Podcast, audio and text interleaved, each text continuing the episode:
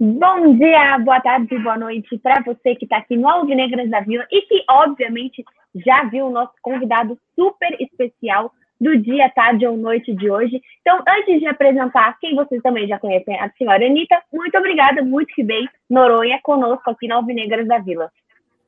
Ah, muito que bem, o prazer é todo meu. Vocês falam, eu apareço, sim. Mas a gente vai falar sobre as melhores opções que o Santos tem para o futuro em relação a comando técnico, tanto no feminino quanto no masculino. Bom, Noronha vai falar um pouco mais do masculino, eu vou falar um pouco mais do feminino, e a Bel vai mediando esse papo. As sereias acabaram aí de empatar com o Tabaté um a um, é, classificadas para quartas de final, mas é aquele tipo de manchete que a Aninha não gosta muito, né? Que a manchete não diz como foi o jogo, não explica exatamente o rendimento delas. E eu não falei, não fiz um vídeo aqui no canal, mas para quem não sabe, a Anitta está fazendo um trabalho muito legal no canal do Noronha, um pós-jogo sobre os Jogos da Sereia, falou sobre a eliminação do brasileiro. Então eu queria começar aí com a Ani falando piores pontos da eliminação do brasileiro e se, infelizmente, você é, os viu novamente no jogo de hoje. Eu acho que a escalação do jogo de hoje contra o Taubaté foi ruim, mas quero ficar um pouco é, no Campeonato Brasileiro, que o Santos já está fora. Faz muito tempo que eu venho falando que o time do Santos é mal treinado, e é mesmo. É, o time feminino do Santos não tem jogadas bem pensadas, é muito jogada pelas pontas, chuveirinho na área, um meio de campo ruim, com escolhas ruins, pra, principalmente no meio de campo. Então, é um time muito pobre de ideias, e eu fico muito triste de ver isso porque o Santos tem uma tradição muito grande no futebol feminino e está ficando muito para trás em relação aos outros paulistas. Os outros três grandes de São Paulo é, passaram para a semifinal, então tem Corinthians, tem quatro times: tem Corinthians, tem Palmeiras, tem São Paulo e tem Havaí Kinderman, se eu não me engano, e só não tem o Santos de São Paulo. Então fica um, um, vácuo, sabe? O Santos tão pioneiro, tão vitorioso, com um técnico que, na minha opinião, não tem apresentado um bom trabalho, tem ideias muito pobres e, e tem boas jogadoras para fazerem alguma coisa, sabe? Para fazerem esse time para frente, mas não tem conseguido. Bom, então eu queria também. É... Vamos voltar um pouquinho também. A gente acabou de falar de uma eliminação e de um jogo no Paulista. É, fomos eliminados já duas vezes no masculino, pela Ponte Preta no Paulista, e fomos eliminados ontem pelo Ceará. E Noronha, é claro são trabalhos diferenciados, a gente tinha o Gesualdo, agora tem um Cuca, você é um grande crítico é, de alguns pontos do Cuca. Você acha que a gente erra nas mesmas coisas? Você acha que a gente erra diferente agora? Qual é a sua questão técnica que o está errando? Em relação ao Gesualdo, eu acho que há novas situações erradas e há erros repetidos. O principal repetido é que o Santos basicamente joga sem meio campo. É, eu até mostrei, tá nas redes sociais, está no meu próprio canal para quem quiser, como já é o segundo jogo, uma segunda derrota. O primeiro foi do Fluminense no Brasileiro, agora uma eliminação para o Ceará, em que ele resolve afastar o nosso melhor jogador de ataque, que é o Marinho, que se ele não tem mais assistências no ano, acho que quem mais deu assistência no brasileiro, mas enfim, é o artilheiro no brasileiro também. Ele afasta o nosso melhor atacante mais decisivo, mais criador de jogadas da área. Ele tira o cara que tem que estar tá ali na beira da área, entrando na área, e recua para o meio para tampar um buraco que ele mesmo cria, mesmo cria ao não escalar jogadores de meio campo. Então, assim, o buraco existe, como já existia com o Gesualdo, o time do Gesualdo simplesmente não tinha meio campo, porque ele escalava basicamente dois volantes e o Sanches aberto, ou seja, ficava é, um vazio no, no centro do campo. O Cuca praticamente repete isso e causa um efeito de outros jogadores saírem da posição. O mais claro é o Marinho, mas para quem assistiu e ouviu a narração do jogo do contra o Fluminense, percebeu que o Cuca gritava para o Arthur Gomes jogar de segundo volante. Ele não, não foi uma, nenhuma coisa escondida, ele gritava no microfone do Sport TV Premier, enfim. Então, assim, ele começa a tirar os jogadores da melhor posição para improvisar em, outras, em outros lugares do campo em que eles são piores. Isso já aconteceu com o Pituca, deixou de acontecer agora, mas aconteceu com o Pituca. Agora acontece com o Marinho, acontece com o Arthur Gomes. Contra o Ceará aconteceu contra, com, com o Soteudo, que terminou o jogo na meia, o Luan Pérez virou ponta esquerda, o Lucas Braga escalado de meio, sendo que o Lucas Braga sequer jogador é. Então, assim, é muito improviso. Então, ele traz os problemas da era Gesualdo, principalmente esse do meio-campo, e cria outros improvisando. Então, a situação agora é remediar com o Cuca. O Cuca não é burro, eu jamais falei que o Cuca não é inteligente, nem pedi a demissão dele. O ponto é, as coisas em que ele insiste e que devem ser mudadas são muito óbvias. O exemplo mais prático é trocar o Pituca e o Jobson de posição, que agora, três, quatro meses depois da chegada dele, ele enfim trocou. O Jobson joga praticamente de meia, o Pituca de primeiro volante. E eles rendem bem. Infelizmente, contra o Ceará, o Jobson passou mal teve que sair no intervalo. Mas são coisas óbvias, sabe? É, a, não recua o Arthur Gomes para meia, ele não é meia. Não escala o Lucas Braga. Não coloca o Jobson na linha da zaga, porque o Jobson não sabe marcar. Ele sabe fazer outras coisas, mas ele não sabe marcar. Então, para mim, é a soma do Gesual do buraco no meio, mais a insistência em coisas que, obviamente, dão errado. E são esses os detalhes, para mim, do trabalho do Cuca. Os negativos. Há outros positivos. Só que eu acho que, assim, o grande positivo, que é ser bom de grupo, chega num limite. E aí precisa do além, que é a questão técnica e tática. Eu acho que ontem até a gente chegou a utilizar o Jamota de lateral, né? Com a saída ali do Felipe Jonathan, o Jamota teve que fazer esse papel, que também não é um papel que é de posicionamento dele. Eu concordo muito com você com essas mudanças, né? O Marinho ali talvez centralizado, meio de falso 9, não vai tão bem. Mas até que do, dos seus pontos, eu acho que de tudo que o Cuca implementou ou inventou no meio de campo, o Jobson até que evoluiu com o Cuca, né? Eu acho que é uma das peças que mais evoluiu. O Santista entendeu aonde que o Jobson joga bem. E até colocar a Ani de volta aqui, que ela tá indo e voltando. Perdão, é, tá difícil. Uma das grandes questões que você também coloca no feminino é o meio de campo, mas eu queria que você falasse primeiro dessa evolução, se você também enxerga essa evolução do Jobson, e falar do meio de campo da sereia. Eu enxergo muito essa, essa evolução do Jobson. A gente. É, nós... Você enxerga a evolução do Jobinho também? No Jobinho, mais ainda, cada dia mais Noronha, sério. Ele é muito é muito, fofo. gente, o Jobinho, ele vai ser tipo o David Neto e a Pérola se ele sair do Santos. Eu vou Sim, sempre, gostar Jobinho. esse tipo de assunto, né, Isabel? Mas é, nós, Calmers, né, a gente sempre acreditou no mantra do Pituca como primeiro volante, Assim, o Noronha sempre falou, mas acho que na verdade muito Santista já pensava nisso, porque ele jogava assim ano passado e super funcionava. Então o Gesualdo deslocou ele de posição, foi muito ruim. E o Jobson, todo mundo percebe, acho que você tem que ser muito burro para não perceber, ele tem um bom passe. Já teve vários gols do Santos que saíram do bom passe longo dele, muito decisivo, achando o Madison, achando o Marinho, etc. Mas defensivamente ele é uma desgraça. Então é o que o Noronha sempre fala, eu assino embaixo, você tem que tirar é, o papel defensivo dele para que ele seja um bom jogador, um jogador útil em campo.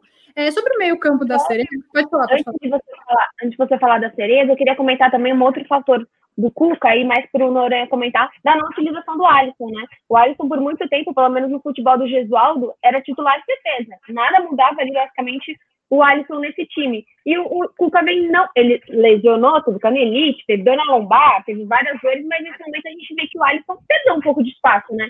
Só queria sua opinião, Neurônio. Eu, eu acho que é acaso. Eu acho que é um grande acaso. ele e que, gostaria assim, de acreditar, mas. Colocar, ele vai voltar de volta. É, honestamente, porque assim, é, quando ele voltou contra o Flu, né? Ele lesionou de novo, ele se sentiu mal, agora não estou lembrando. Eu acho que é só um acaso. Ele assim entrou e saiu, bem, né? Exatamente. Eu acho que é assim que ele tiver fisicamente inteiro, ele volta para o time. É, e aí eu não estou nem cravando uh, que é no lugar do, do Pituca. Eu acho, eu acho, pelo amor de Deus, que ele vai inventar um Alisson, Pituca e Jobson e usar isso como desculpa para jogar o Jobson mais para frente ainda. O que nem é a pior situação. Só que você vai deslocar o Pituca também.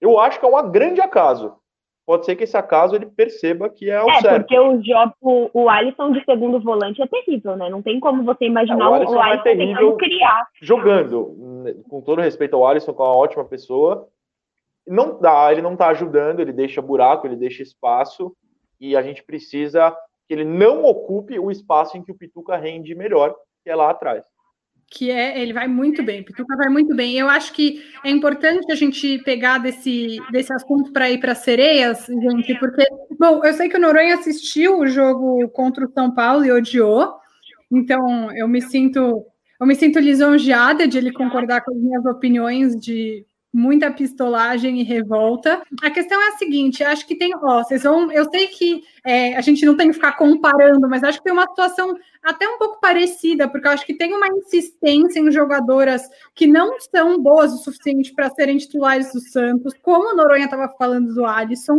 e tem destaques vindos da base que são considerados inexperientes, mas que são quem dá o melhor ritmo para o time. Então, acho que dá para a gente traçar um paralelo bem interessante, sabe, em relação às duas equipes nesse sentido. É, e eu acho que essa falta de ligação entre uma defesa que é razoavelmente sólida e um ataque que tem qualidade causa muitos problemas para os dois times. Eu acho que causa mais problemas para o time feminino.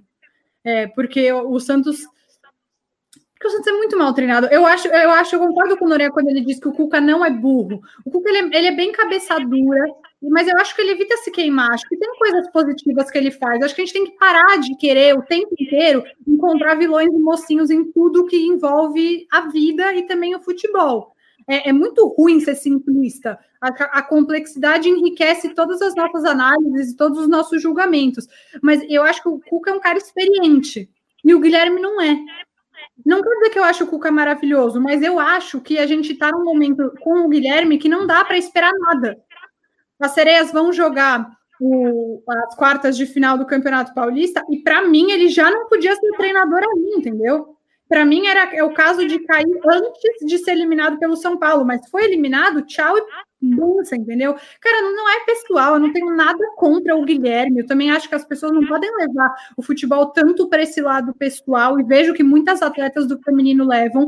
As críticas, elas são feitas com o intuito de fazer uma análise para que haja melhora.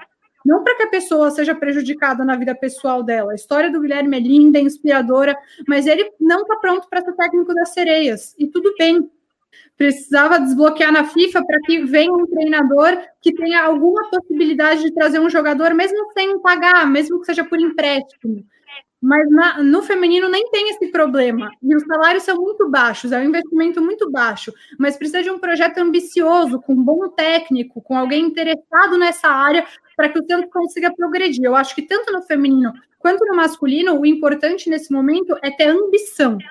Ah, mas não tem dinheiro. Tudo bem, mas eu acho que dá para fazer bons trabalhos sem ter dinheiro. Só dando um exemplo, e aí já vou pedir para o Noronha entrar nesse, nesse nome, que é o Rogério Ceni, a contratação mais cara da história do Fortaleza foi o David, que custou 5 milhões de alguma moeda, que agora, obviamente, eu não vou lembrar qual é, mas foi mas um jogador do Santos custa mais de 5 milhões de euros. Né, no passado, né? Só pensar, enfim, no Cueva ou qualquer coisa do tipo. Então, eu acho que o Rogério Senna é um cara que consegue, ou o Miguel Ángel Ramírez, enfim, vários exemplos que a gente pode dar que conseguem fazer mais sem essa questão é, financeira exorbitante como exigia o São Paulo, por exemplo. Né, Noronha? Eu acho. Não, eu não cito o nome dele. É, tem um ponto interessante que você falou, que é o da comparação, que eu acho muito interessante a gente uh, evitar a comparação ao mesmo tempo que dá para ser interessante comparar. É importante a gente evitar a comparação masculino e feminino, porque as, muitas vezes é utilizado como menosprezo ao feminino. Mas eu acho que para o público que está chegando, dá para fazer algumas comparações, por exemplo, no estilo de jogo, porque o pessoal vai enxergar o que o masculino faz, e se você fala que o feminino faz igual, ele já vai entender.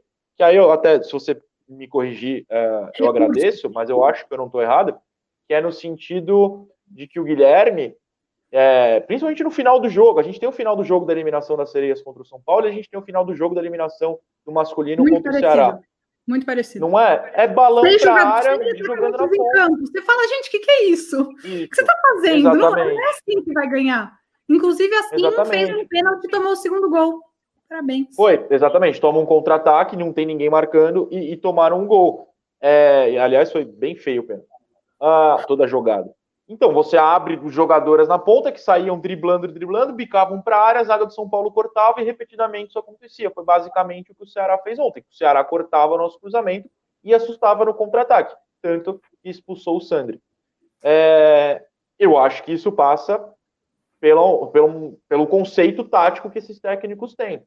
É, quando eu falo geralmente que eu prefiro gringo do que brasileiro, é porque, na minha visão, tem mais gringo do que brasileiro sendo moderno, o que não é uma anulação do trabalho de todos os brasileiros do, que existem neste país. Não, é que eu acho que eles são minoria. Então você generaliza para não ficar uma opinião de uma frase e virar 10 minutos de um discurso. O Rogério Ceni é, eu chamo de gringo, porque para mim ele trabalha como um gringo. E aí você citou esse ponto. Para mim é dentro do conceito, ele é um cara que se a gente não tem dinheiro para pegar gringo, é um cara que se encaixaria. Eu acho que com o Cuca, apesar de discordar de um monte de coisa, né, Norea? Você é uma pessoa que não tem nenhum, nenhum medo de criticar, você consegue ver coisas interessantes no Santos. Você consegue ver, por exemplo, assim, as pessoas falam, ah, o Caio Jorge tem que fazer gol. Sim, mas você já viu o quanto o Cuca é, coloca ele para trabalhar a bola? Você já viu o quanto ele, ele faz uma função de abrir espaço? Ele tem 18 anos, ele não pensou nisso sozinho. Ele não é um jogador experiente para pensar nisso tudo sozinho. Você pode não concordar, você pode querer que ele fique ali na banheira para fazer gol o tempo inteiro, mas tem um monte de coisa que ele faz que é o técnico que faz.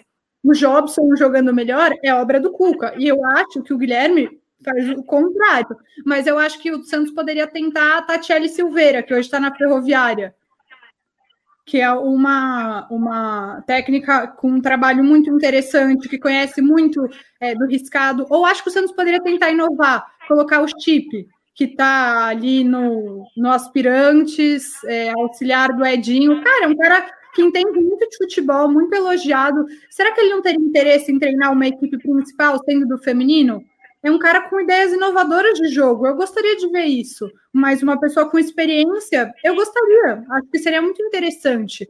E, e eu sei que tem muitos treinadores que ficam na mesmice e que vão falar: ah, mas eu não quero, a não ser que contrate a Marta. Tudo bem, mas tem a Cristiane, tem a Taizinha. O Santos tem recursos humanos para fazer um bom 11 inicial. Banco não, 11 inicial.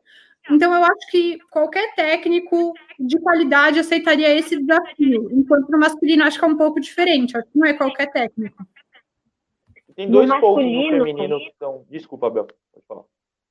Não, não, eu só ia falar que no masculino, uma coisa que a gente tem nesse ano, por exemplo, para o Cuca aceitar, era a Copa do Brasil e a Libertadores. Então, isso dá uma vontade para o técnico treinar, mesmo tendo um, um, elenco limitado. A mesma coisa para um jogador ficar no Santos, a mesma coisa para um jogador querer é, ser negociado e vir para o Santos. Então, acho que você ter as competições, ano passado, por exemplo, questão do São Paulo, foi muito muito interessante ele ter aceitado, sabe? Um Santos que não estava numa na Libertadores, que é, é, ia disputar campeonatos menores. Eu acho que pelo menos isso chama a atenção de técnicos que vezes não conquistaram esses tais campeonatos. Mas diga, Noronha. Não, você foi onde eu ia. Ótimo. É, é, essa situação de ter campeonatos. As sereias não vão ter, né? Porque o, acabou o brasileiro e o Paulista é curto esse ano por causa da pandemia. Então, já dá para trocar, na minha visão. Já dá para você falar, ó, não deu, Guilherme, não funcionou, vamos para uma, uma outra ideia aqui. E o segundo é, ponto que o Gustavo, né, que mandou e-mail, que aliás, parabéns por ter mandado e-mail e ter evitado confusão no Twitter. Se todo mundo fosse assim, o mundo seria muito mais legal, Gustavo. Mas é que é o financeiro. A realidade do feminino, infelizmente, é outra. Você, ao demitir o Cuca, por exemplo, eu, parece que o Cuca nem multa tem, mas eu vou usar como exemplo. Digamos que ele tem uma multa. Você fica que nem tá com Oswaldo de Oliveira até outro dia, com Dorival, com Anderson Moreira, com todos esses caras. Você fica devendo eternamente valores absurdos. No feminino, por mais que deva existir a multa e vá dever, são valores muito menores. Então é mais fácil você realizar essa troca. É, é uma realidade diferente. não estou falando que é boa ou ruim, mas é uma realidade diferente. Então, para mim, são esses dois pontos. O calendário, como a Bel falou, que permite uma troca agora, e o financeiro, que é mais baixo. Então o clube tem que ter organizado, tem que estar organizado a ponto de poder fazer essa troca. No masculino, o calendário não dá para fazer agora, não tem como, e financeiramente não tem dinheiro nesse clube. Então, assim, é, são duas realidades opostas. Só um questionamento que eu até eu reclamei no meu vídeo, eu falei, putz, mas o Santos não tem elenco. E aí um cara que um cara falou no meu vídeo, não, não lembro quem foi, falou assim, que elenco o Ceará eu comecei a pensar muito isso, sabe? Porque às vezes a gente questiona, ah, o Santos não tem, o Santos não tem. Tá, e o adversário tem o quê?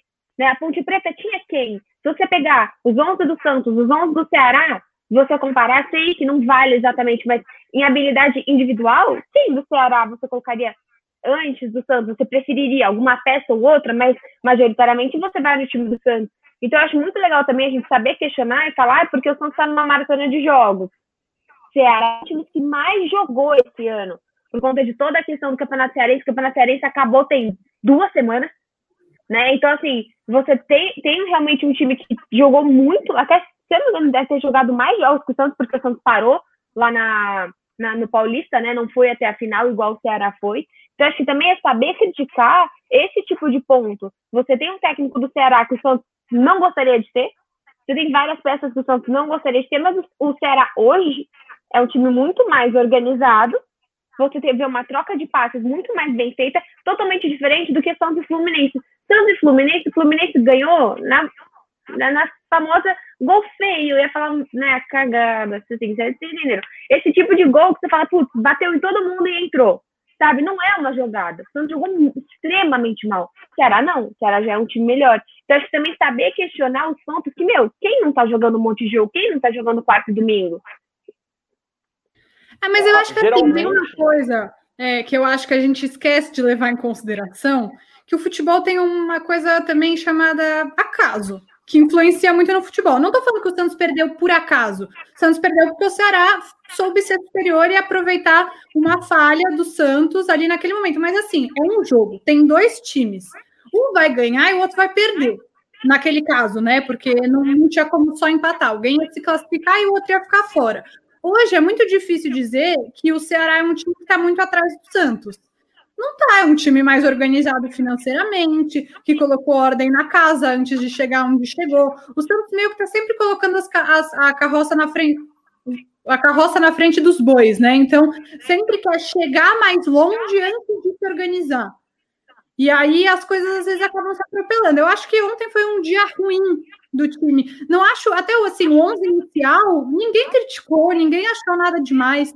Ninguém falou, ah, olha o Cuca inventando de novo, mas as coisas não deram certo.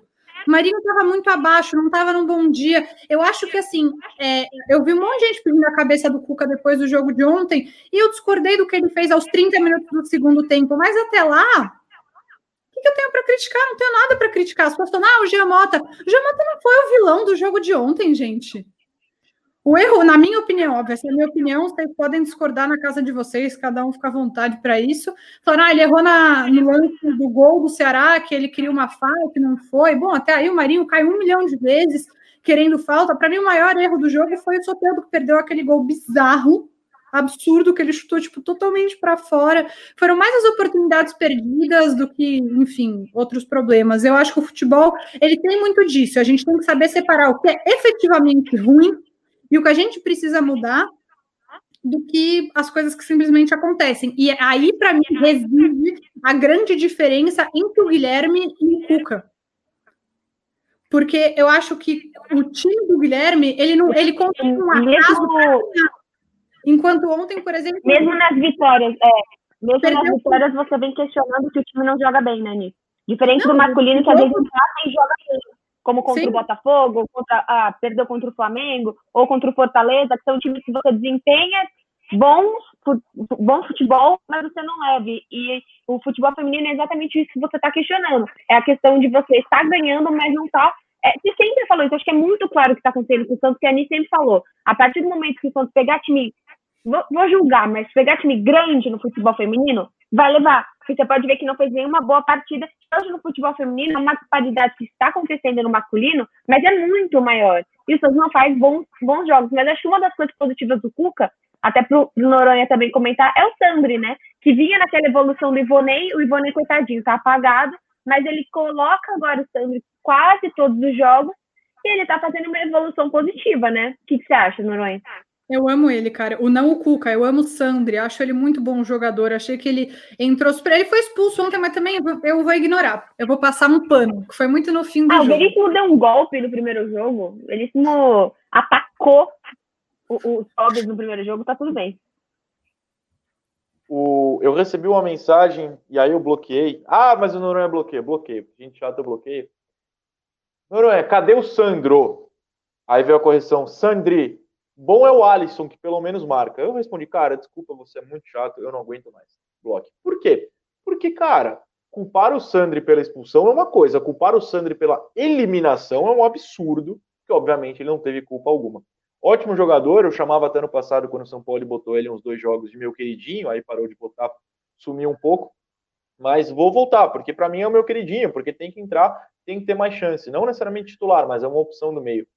Mas eu acho que é, agora a... o Cuca tá fazendo com ele de uma maneira muito correta, que talvez não tenha feito com o Veríssimo, sabe? É, nisso que eu... Ah, tá falando da questão da expulsão. Não, tô falando de entrar aos poucos. Mas o Veríssimo? Não, não, o Sandri. O Lourenço. Você tá comparando é, com o Lucas Lourenço, não com o Lucas Veríssimo. Eu errei, eu falei Lucas Veríssimo. Não, eu acho que ele tá fazendo um processo melhor com o Sandri do que ele tá, vem fazendo com o Lucas Lourenço. Tá. Isso que eu quis dizer. É, eu ia eu usar o exemplo do Ivonei, na verdade. O Ivonei foi rebaixado ao Sub-23, tal como o Anderson Ceará. E não precisava rebaixar, né? É, você pode deixar todos os meninos ali e não reclamar de falta de opção. Ah, o que eu ia falar é, que bom que veio a evolução, que pena que veio com o rebaixamento de outro jogador, quando dava para ter espaço para os dois, e a ótima colocação. É um trabalho que ele está fazendo diferente em relação ao Lucas Lourenço. Ou foi diferente porque o Jobson passou mal, sabe Deus. Mas vamos fingir que foi tudo certinho planejado. A evolução dele é ótima porque ele é bom jogador. Só que aí o meu coração me dói e me obriga a falar uma coisa. Há um mês, dois, a Gazeta Esportiva deu que o Cuca tinha pedido o um empréstimo do Sandri para outro time. Então, assim, é, tá acertando agora, mas foi na marra. Foi obrigado a acertar, porque o menino é bom e tem que jogar. E parece algo que está acontecendo com o Anderson Ceará, né? Que vem em alguns momentos falando que ele vai ser emprestado, que ele não vai, daí ele assiste jogos do CRB e o Santos fica meio sem falar. É muito estranha essa relação do Anderson Ceará, ainda mais por conta da posição dele, né? Que é uma posição que o Santos precisa. Exatamente isso. É, é, o, e o Ivonei entra nessa lista, o Ceará entra nessa lista, os poucos minutos ao Lucas Lourenço entra nessa lista. É, bota para jogar, não é possível que todos treinem mal a ponto de Arthur Gomes treinar bem e precisar ser escalado na meia. E não há uma crítica ao Arthur Gomes, ele não é meia, é só isso. É, bota para jogar, porque para mim o principal ponto disso é não adianta reclamar de cansaço se você não mexe no time. Reveza titular, troca antes dos 30 minutos do segundo tempo, ninguém vai estar cansado, ou pelo menos nem todo mundo vai estar cansado. Mas enfim, é o que a Anitta falou, cabeça dura, não burro. É inteligente, mas é cabeça dura. E cabeça dura, ele vai insistir até a última gotinha, e aí quando secar, ele vai falar, é, não deu, né? Vamos mexer para a coisa certa. Para finalizar, Nia, eu queria que você falasse dos meninos. É como a gente está falando em evolução, se você citar os seus nomes favoritos que você vê na base para esse time do Santos, e depois, para finalizar parte do Noronha, o nome favorito, ou dois, três nomes favoritos dele, para um eventual técnico do masculino no ano que vem, já que de feminino a gente já, já passou. Diga-me. Bom, eu acho que o, o que está mais em alta, que ainda não é titular, eu vou deixar o Caio de fora, porque eu, como Noronha, como Isabel Nascimento, também amo o Caio Jorge, tem que ficar. Eu acho que ele faz um bem danado para o time. Haters, fiquem longe de nós. Enfim, continuando. É, eu gostaria muito de ver o Sandri tendo uma sequência. É, o Caio Nascimento, nosso guru da base, digo de nós três, claro, falou que o, no aspirantes hoje, o Ivonei e o Ceará jogaram muito bem. Eu acho que eles precisam de mais rodagem. Não, não acho que é ruim eles jogarem no aspirantes, porque isso impede que o jogador fique parado, o jogador precisa jogar, mas gostaria de ver eles tendo mais chances em jogos é, mais tranquilos, mais fáceis, que o Santos abre aí um 2 a 0 3 a 0 num time mais fraco, gostaria de ver eles tendo oportunidade em campo. Eu acho que não eu não esperar o Santos abrir 3 a 0 para ele jogar. Não, tudo bem, mas acontece, já aconteceu, aconteceu com o Santos ganhou de 3 a 1 no Bahia. Enfim. A gente pode dar o exemplo do Bahia, isso. Ele foi mexer com o time desde o intervalo ganhando de 3 a 1 aos 30 do segundo tempo. Dá para é, botar certo. aos 15, aos 10, né? Sim, é, mas aí eu acho que eles poderiam entrar nessas oportunidades para ter mais rodagem. O Sandri acho que está fazendo um papel ótimo, estou gostando muito. E é, não gostaria de esquecer do Wagner Leonardo, que já entrou em algumas oportunidades e foi super bem. Se o Felipe Jonathan está cansado, coloca o moleque na lateral esquerda, ele tem dado conta. É, então, acho que esses são os principais nomes para mim. Acho que o, o. Ai, gente. Marcos Leonardo, ele vai ter chance com o tempo, mas ele ainda é bem novo e a gente tem o Caio na posição. Acho que ele pode estar no banco para um momento ou outro. Já fez o gol, né? Entrou e fez. Mas acho que é isso. Acho que a, prioridade seria o Sandri, o Lourenço ou o Ceará. e o Wagner Leonardo quando a gente perder o Felipe Jonathan eventualmente ou quando tiver desgastado mesmo. Não, eu acho que é uma boa que você falou do, do Wagner pela lateral, porque assim, o Felipe Jonathan é uma benção que não se machuca, né? Porque assim, se você chega, continua utilizando ele, você tem uma Libertadores no fim do ano, no fim do mês, é muito complicado você chegar pro Wagner no fim do mês e falar, vai lá, lindinho, vai na Liberta. Se acontecer alguma coisa com o, com o Felipe e Noronha, pro ano que vem, para finalizar pro masculino, dois nomes técnicos agora. Não, eu acho que é, a gente pode falar da minha defesa atual, que é trazer o Rogério Ceni, porque eu acho que é quem mais se englobaria no quesito não tem dinheiro, então precisa ser brasileiro, com um quesito ideias de futebol. O trabalho do Rogério no, no Fortaleza é interessantíssimo. Eu nem digo pela campanha, que é ótimo. Inclusive, eu abro aqui, ele tem dois jogos a menos que o Santos e seis pontos a menos. Ou seja, se ganhar os dois jogos a menos, tem a mesmíssima campanha do Santos. Não perde para o Santos nem por decreto, é, o Fortaleza, mesmo que ano passado não fosse ele exatamente, foi na hora que ele saiu para o Zé Ricardo, mas ele é o time que ele armou, tem o famoso 3 a 3 empatou em casa esse ano, acho que eles ganharam da gente no Castelão ano passado, mas eu posso estar enganado, enfim, não perde para a gente nem por decreto, e joga bem, faz trabalhos bons, tirou o Fortaleza de uma crise que levou até a Série D, C, pegou na B, subiu, manteve com boa campanha na A, e hoje briga por Libertadores, e é uma certeza de Sul-Americana, pelo menos na A. Ninguém discute a capacidade do Fortaleza, por causa do Rogério. É um cara que tem ideias modernas, é um cara que me parece que precisa fazer agora num time grande o que ele fez com Fortaleza, que é pegar um time para um projeto. O que ele fez com o Cruzeiro em 2019 é uma bizarrice que eu tenho certeza que ele aprendeu que não pode ser feito, é largar um time no meio do campeonato para pegar outro em crise, por maior que seja, e pagar de Salvador. Não, não vai dar certo. Pega em fevereiro, março, quando quer que seja que comece a próxima temporada, Pega um time grande, que eu espero que seja o meu, e fala: ok, estou aqui para um começo, para pré-temporada, para fazer um projeto com uma diretoria nova, lembremos, que vai mudar a diretoria, e vou implementar o meu estilo de jogo, só que, mesmo sendo moderno, sem a necessidade de contratações caríssimas. E é o que ele faz no Fortaleza. Eu vou pegar a escalação do Fortaleza, eu posso me alongar, gente? Desculpa, vocês me cortem se eu não puder. Mas eu vou pegar a escalação do Fortaleza contra o Santos. Felipe Alves, Gabriel Dias, Jackson, Jackson, enfim, Paulão, Carlinhos. O Paulão, que é um zagueiro fraco, titular absoluto lá. Juninho, Felipe, depois Fragapane, Davi, David, sei lá, depois Marlon, Romarinho, é, Wellington Paulista e Oswaldo, aqueles. Yuri César e Ronald depois. Esses caras jogaram de uma maneira certinha na Vila, como jogaram contra o São Paulo na Copa do Brasil, que eles caíram nos pênaltis, como jogam todo o santo jogo. Eu listei esses nomes um deles você fala, putz, esse no Santos é titular? Não fala, a não ser que eu esteja assim, esquecendo alguém. Mas não fala, porque são jogadores abaixo do usual. Mas por que, que o time é bom? Porque o conceito do técnico faz esses caras renderem em certas posições. Tanto contra o Santos contra, contra o Palmeiras, eles ganharam do Palmeiras dominando, o primeiro tempo avassalador, é, faz que duas semanas no brasileiro, como contra o São Paulo também. Eles armaram um 4-4-2 defensivo que mudava ofensivamente. Ou seja, é um time que os caras sabem, ok, estamos sem a bola. Eu sou essa peça de um 4-4-2. Eu vou ficar aqui em X lugar do campo. Eu não vou sair daqui, eu vou cercar quem aparecer aqui. Cada pecinha sabe o que fazer dentro dessa formação. Opa, roubamos a bola, não é mais 4-4-2, é 4-3-3 ou o que quer que seja. Eu vou para tal lugar do campo. Jogo posicional, eles sabem onde estar, dependendo de com quem está a bola e dependendo de onde a bola está. Você tem um lugar certo para estar. Você ensina jogador ruim a fazer isso. O exemplo clássico no Santos é o Jean Mota do ano passado. Jean, você é ruim, você não é meia. Vai ser falso 9. Ok, o Jean fez o quê? Foi artilheiro, o craque do Paulista, quer que seja, sendo falso 9. Por quê? Faz isso, não faz mais nada. Depois transformou o Sacha. Sacha, você sabe fazer isso. Faz isso. Pronto. Agora, não dá. Marinho, você é ponto esquerda, mas hoje você é falso 9 e você vai terminar um jogo de eliminação sendo volante armando o jogo lá de trás. Não. Marinho, você é bom lá? fica lá, a gente vai fazer a bola chegar para vocês, pegar lá e decidir o jogo lá. O Rogério faz isso com esses caras ruins do Fortaleza. Um ataque de Oswaldo e Wellington Paulista render, gente, em 2020, é porque o técnico é ótimo e fala: faz isso aqui, não faz mais nada além disso. Pronto, você ensina jogador ruim a fazer o básico e funciona. Eu acho que o Rogério pega esse time do Santos e faz o que cada um é bom em fazer. Não é difícil.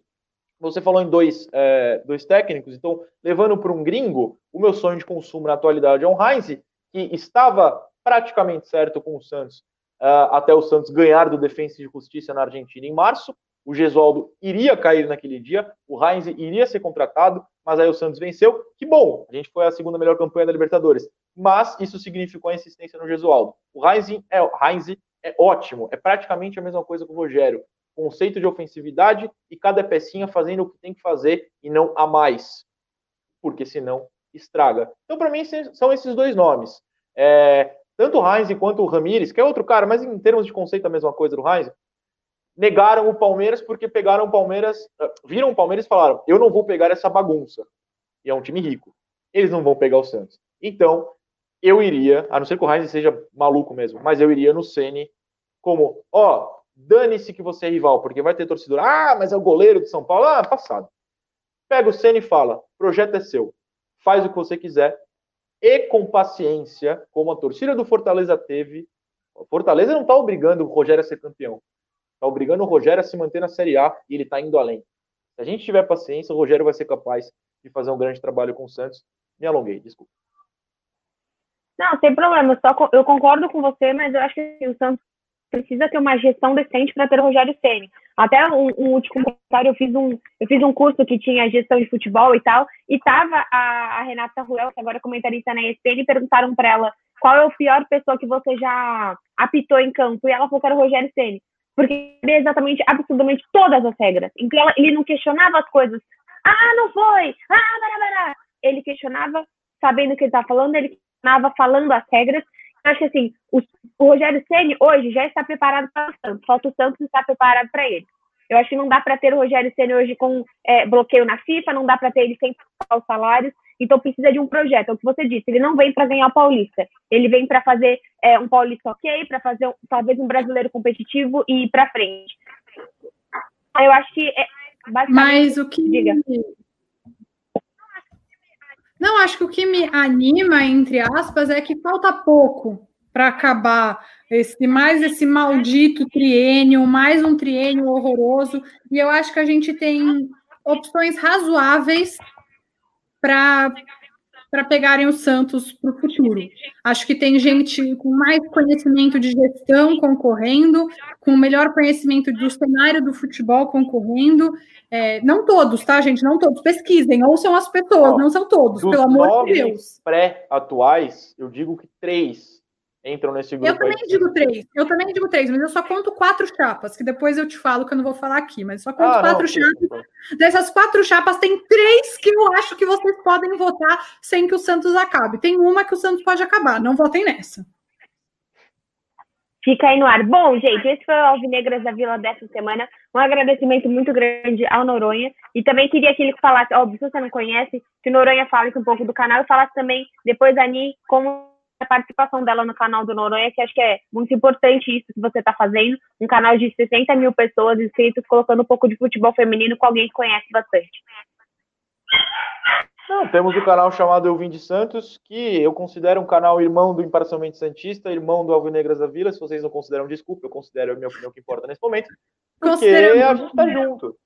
A gente está junto, a gente faz um trabalho. Eu, eu, eu não considero os inscritos, não, eu considero é, todos que nos assistem no grupo de membros do Vim de Santos. Constantemente eu recebo. Ah, já viu o da Bel, vou ver o do Noronha, viu o Noronha, vou ver o da Bel, vou ouvir o podcast. Eles falam o dia inteiro sobre isso. E agora com a participação da Anitta no, no meu canal para falar, não só do feminino, ela faz o pós-jogo do feminino, mas pode falar de outras coisas também. Toda a, a liberdade para isso. Eu acho que a gente junta duas coisas, que é a chegada do futebol feminino e mais voz para mulher, porque querendo ou não, um cara falando para caras. Então, peraí, eu não quero ser só isso, vamos trazer mulher, vamos, vamos buscar mais coisas, é, é esportes e, e, o que for a gente vai criar. E eu acho que a gente cria aqui nesses canais e no podcast todo mundo junto. Então, é, quem, quem não conhece, quem só conhece um, conheça o outro. Quem só gosta de um, tá errado, porque a gente se gosta e você deveria gostar de todos nós. Então é isso aí. Eu concordo. Até porque, basicamente, eu e Noronha somos emocional e racional, né? Tem para todo mundo. Se você quer Exato. um sentimento um pouco, você pode ir no meu. Se você quer um pouco mais de razão, você vai no Noronha. Se você quer ser complementar e ter uma vida completa de emoção e razão, você assiste os dois canais. Sim, e eu também estou nos dois canais, as pessoas me perguntam, você não tem canal no YouTube? Cara, eu não tenho o meu canal, mas eu estou no canal do Noronha, eu estou no canal da Bel, também no Diário do Peixe, Chega, né? na nossa parceria, não dá para fazer mais coisa, e no Negras, claro.